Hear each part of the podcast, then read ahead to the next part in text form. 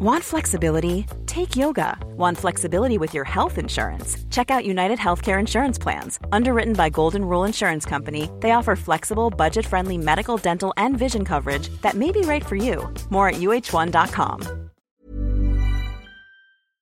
Tenemos mucha información, mi estimado Oscar, porque ya nos acompaña aquí en cabina Patricia Ornelas Ruiz, quien es directora en jefe del Servicio de Información Agroalimentaria y Pesquera de la Secretaría de Agricultura y Desarrollo Rural. Pues y sí. es que, este, pues bueno, recientemente eh, se acaba de presentar el panorama agroalimentario 2019 y pues tenemos mucho que platicar al respecto.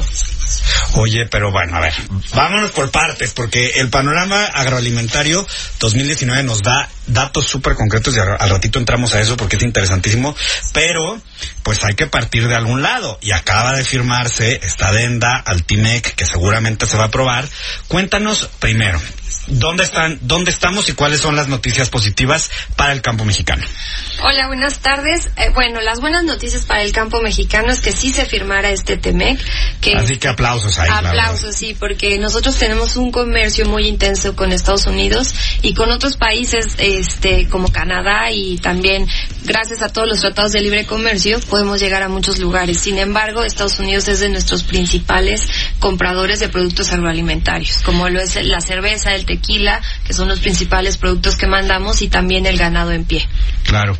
Ahora, desde, desde el punto de vista de la Secretaría, ¿cuáles dirías tú que son, digamos, las oportunidades que más, que más podemos, que más rápidas de identificar y de accionar para, para la economía mexicana?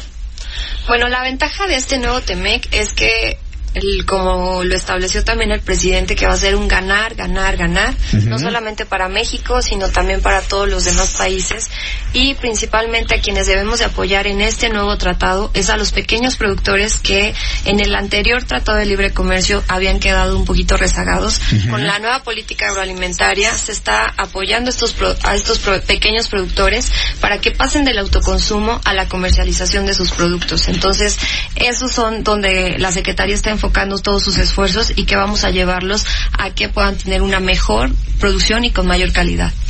Ahora, estamos eh, platicando con Patricia Ornelas Ruiz, que es directora en jefe del Servicio de Información Agroalimentaria y Pesquera de la Secretaría de Agricultura. Nos gustaría entender cuál es la función de, de, De este panorama. de este panorama. ¿Cuál es la función, eh, digamos, de este sistema de información, de este servicio de información? Bueno, el Servicio de Información Agroalimentaria y Pesquera SIAP es el encargado de recopilar, analizar y publicar la estadística oficial del sector agroalimentario. Esto es O sea, agricultura. serían como un INEGI del sector Es agroalimentario. correcto. Nosotros alimentamos toda la información que tiene INEGI de la parte agroalimentaria. Entonces es como un INEGI del sector en donde nosotros proveemos información hasta a nivel de localidad, de la superficie sembrada, cosechada, siniestrada, el volumen, el valor de la producción, el precio medio rural, que es lo que se le paga a nuestros productores. Y en este panorama agroalimentario 2019 damos cuenta de ello. En una recopilación de los 75 productos más valiosos del sector, le decimos al público en general en una en un lenguaje muchísimo más amigable de estadística, en dónde se producen los alimentos, cuáles son las principales entidades productoras de los productos agrícolas, pecuarios y pesqueros, a dónde los estamos exportando en el mundo y también qué lugar ocupamos en la producción, así como la estacionalidad, que es cuando encontramos más baratos estos productos en el mercado. Ah, eso, eso nos interesa, pero fíjense, antes de entrar a la estacionalidad, porque pues eso sirve a, a nuestra audiencia para saber cuándo comprar qué, quiero resaltar este número.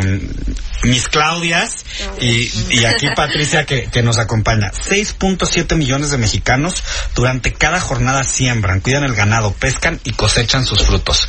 6.7 millones de mexicanos. Es correcto, gracias a ellos podemos decir que desayunamos, comemos y cenamos. Hacen una gran labor nuestros productores, alrededor de 7 millones de productores diariamente hacen posible que tengamos esta gran diversidad de productos y que la tengamos disponible y con una buena calidad de inocuidad en nuestras mesas. Ay, Claro, y bueno, Patricia, eh, también un dato que a mí también me llama la atención es que eh, México ocupa el primer lugar en la exportación de cerveza, aguacate, tequila y jitomate. Orgullosamente. ay, ay, ay. Y bueno, el segundo lugar en la exportación de chile, coliflor y brócoli, entre otros. Entonces, bueno, con, eh, con toda esta actividad y con esta firma de este retratado, eh, pues tú consideras que están ya las condiciones, o sea, que hay buenas condiciones para...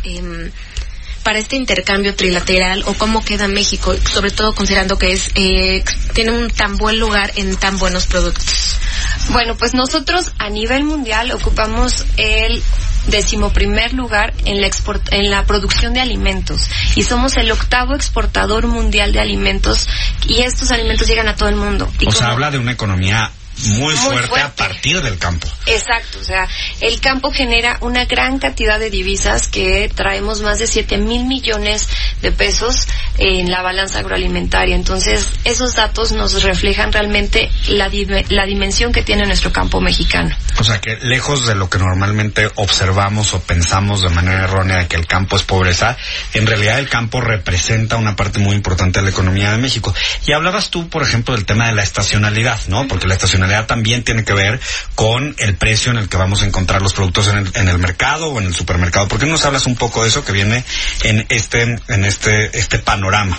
Bueno, en el panorama agroalimentario ustedes van a encontrar un gráfico donde viene la producción mensual nacional, que es la estacionalidad, y les dice por entidad federativa en dónde se concentra el mayor volumen de producción.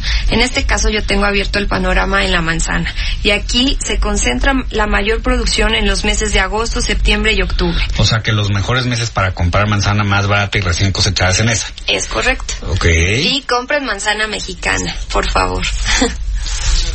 Ahora, ¿Cuáles son eh, los elementos tecnológicos de los que están haciendo uso para llevar toda esta eh, contabilidad, digamos, del campo mexicano? ¿Cuáles son estos elementos? Bueno, nosotros tenemos personal directamente en campo que monitorea las parcelas y también hacemos uso de la tecnología geoespacial y de tecnología de uso de drones. Diariamente descargamos imágenes satelitales eh, gracias a que el Servicio de Información Agroalimentaria y Pesquera SIAP descarga telemetría de la ERMEX, que es la antena de recepción de imágenes satelitales propiedad del gobierno federal.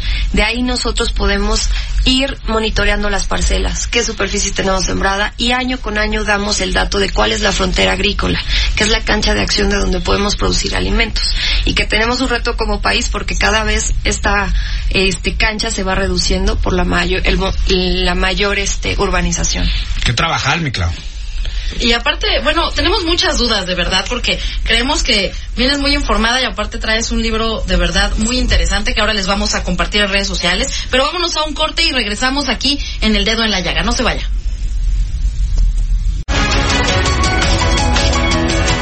Pues aquí seguimos en el dedo en la llaga, a nombre de nuestra titular Adriana Delgado Ruiz. Pues estamos platicando sobre un tema fundamental, que es el panorama agroalimentario 2019 con Patricia Ornelas Ruiz, quien es directora en jefe del Sistema de Información de Agentes Promotores.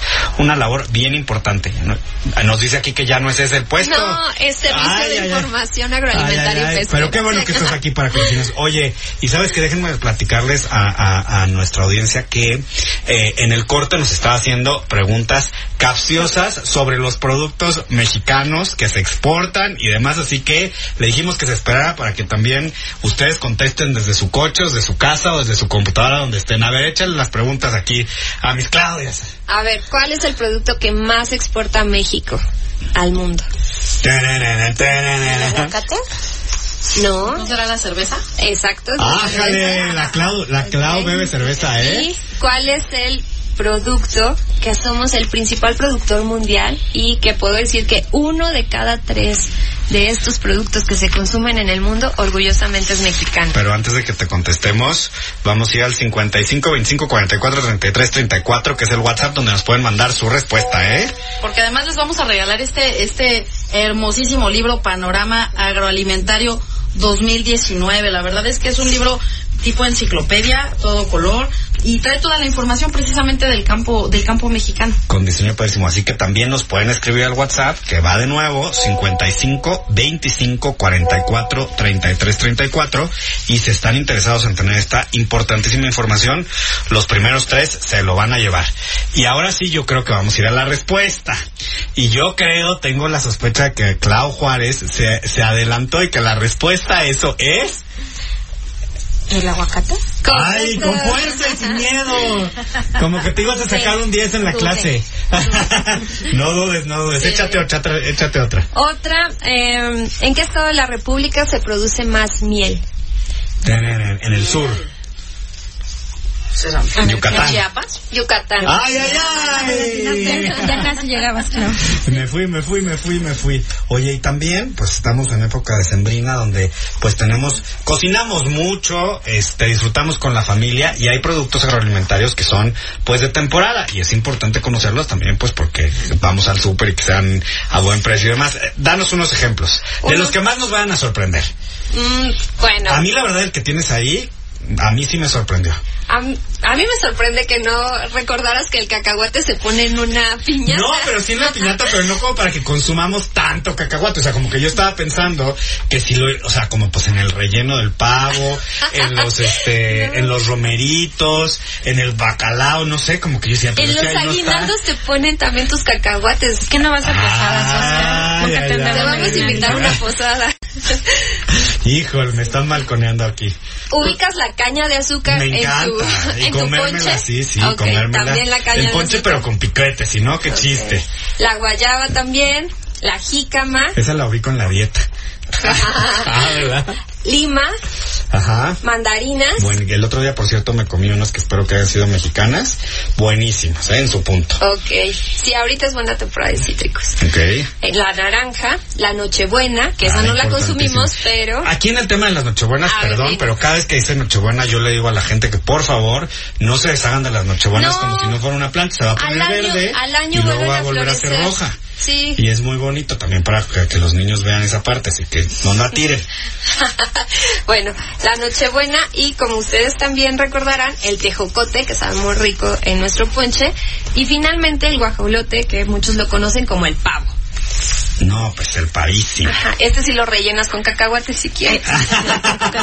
Patricia, yo quisiera regresarme nada más un poquito. Quisiera preguntarte, este catálogo que acabas de mencionar con todos estos productos de temporada, pero sobre todo eh, esta publicación del panorama agroalimentario 2019, ¿cuál es su funcionalidad? Además de que, como cultura general incluso, ¿cuál es la funcionalidad de que esté publicado este compendio? Es un instrumento que le sirve a cualquier persona, principalmente está diseñado para nuestros productores, para que puedan tomar decisiones basadas en información. Pero déjame interrumpirte aquí para decir, para cualquier persona es para cualquier persona. No vayan a pensar ustedes que es un Excel complicadísimo. No.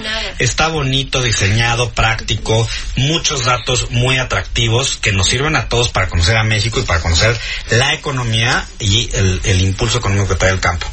Sí, viene un lenguaje bastante accesible y es la- lo importante de que esta información ustedes la pueden descargar en línea del portal del CIAP, lo pueden descargar a través de una app que está disponible en ambas plataformas. Danos Es- la dirección donde la pueden des- Es- descargar y lo vamos a poner también en Twitter, ¿no, mi Clau? Ok, es www.ciap.gov.mx y en App Store o en, en Android y en iOS, donde ustedes tengan su, este, su plataforma, pueden descargar el panorama agroalimentario. Así viene.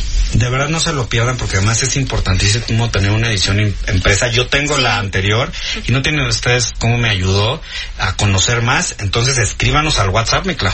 Claro que sí, porque además, déjame decirte que esta, esta información entiendo que se comparte eh, con función, eh, con organizaciones internacionales, por ejemplo, la OCDE, la ONU, el Banco La Mundial, FAO. la FAO. Entonces es por eso tan importante que estos datos puedan, eh, digamos, que dar la vuelta al mundo. Sí, todas las estadísticas que ustedes ven a nivel mundial de la FAO, el CIAB es quien proporciona estos datos. Entonces, lo que quieran descargar, pueden descargar lo mejor del CIAP y tenemos toda esta información. Lo importante es que estemos informados, que sepamos de dónde vienen los alimentos y qué lugar es, en qué lugar está México y en la producción de estos. Y sobre todo también para identificar como las áreas de oportunidad, ad- en qué sectores o en qué segmentos impulsarlos para que México siga siendo eh, de los principales productores, productores y exportadores.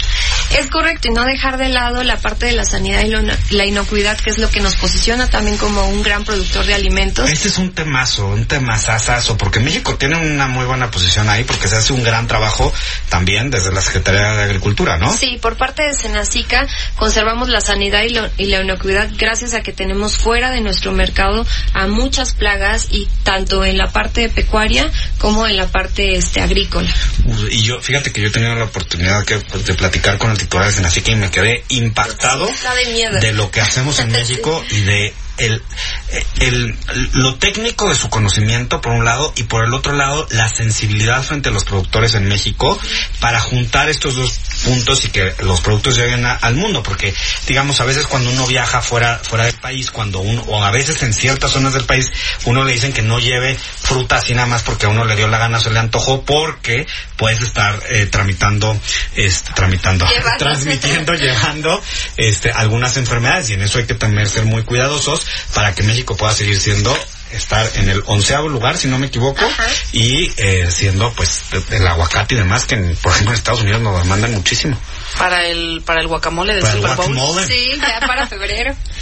Oye, pues muchísimas gracias, ¿no? No, Pues te agradecemos mucho de verdad que nos hayas traído toda esta información y estos libros que seguramente el público va a recibir de muy buena manera. Pues muchas Acuérdense. gracias a ustedes y pues nada más síganos en redes sociales, encuentren al CIAP, ahí pueden descargar toda esta información y muchísimo más de los boletines que generamos.